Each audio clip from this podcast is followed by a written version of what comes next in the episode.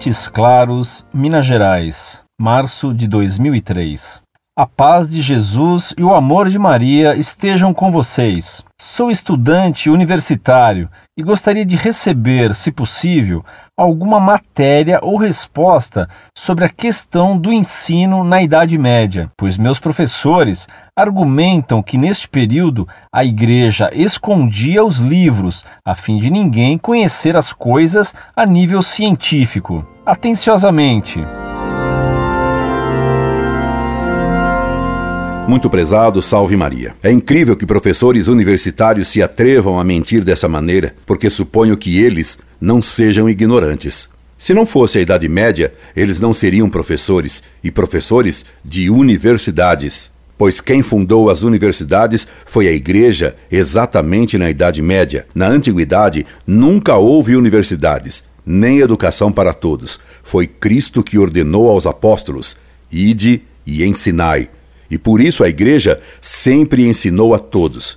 Foi a Igreja que fundou as universidades. Em Salerno, no sul da Itália, surgiu a primeira faculdade de medicina. Depois surgiu a Universidade de Bolonha, na qual se estudava inicialmente o direito. Em Paris nasceu a Sorbonne, no qual ensinaram Santo Alberto, o Grande, São Tomás de Aquino e São Boaventura, entre outros. A Sorbonne ficou famosa como a principal universidade em teologia e filosofia. Em Orleans, a faculdade se notabilizou no direito civil, enquanto em Toulouse se destacaram os estudos médicos.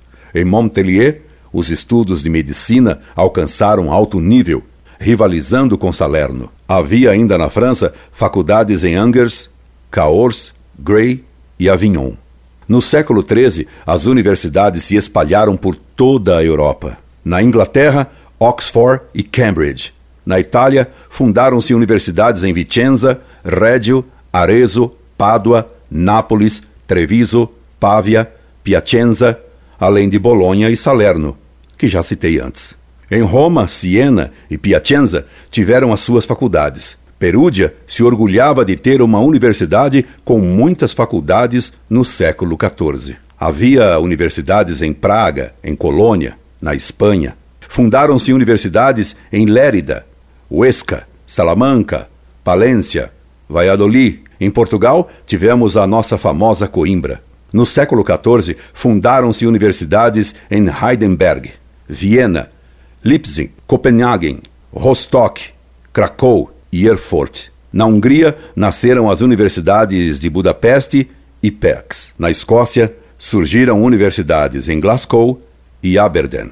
Por toda parte havia universidades, e o número de estudantes era imenso e proporcionalmente maior do que em muitos países hoje.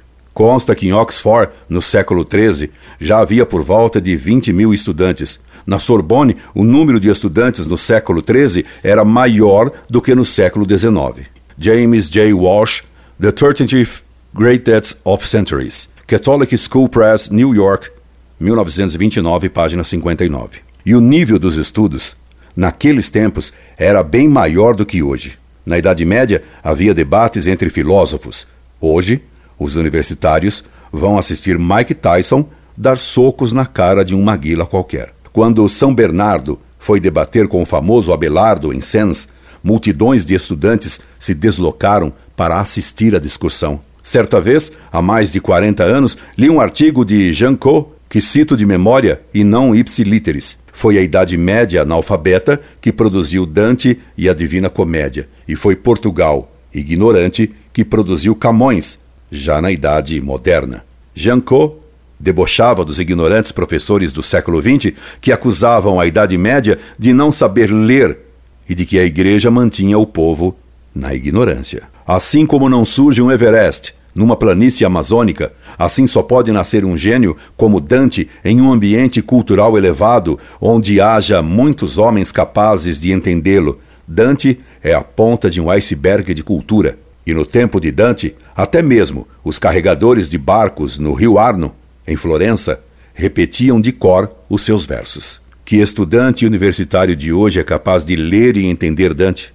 Desde tempos imemorais, Nas abadias e nas igrejas paroquiais havia escola para os monges e para o povo. Ainda no século XIII, em 1215, o Quarto Concílio de Latrão estabeleceu que em cada catedral houvesse uma escola de gramática. O Papa Honório III, sucessor de Inocêncio III, determinou que o bispo que não tivesse estudado a gramática de Donato devia ser deposto. Catholic School Press, New York, 1929, página 30. É bem conhecido o impulso que Carlos Magno deu às escolas e aos estudos desde o século VIII e IX. Nas abadias, foram os monges que preservaram toda a cultura greco-romana, copiando página a página, linha a linha, os autores clássicos. Se a cultura clássica chegou até nós, isso se deve à Igreja Católica através dos monges beneditinos. Além disso, os monges copiaram as obras patrísticas, acumulando um tesouro inestimável de cultura. Evidentemente,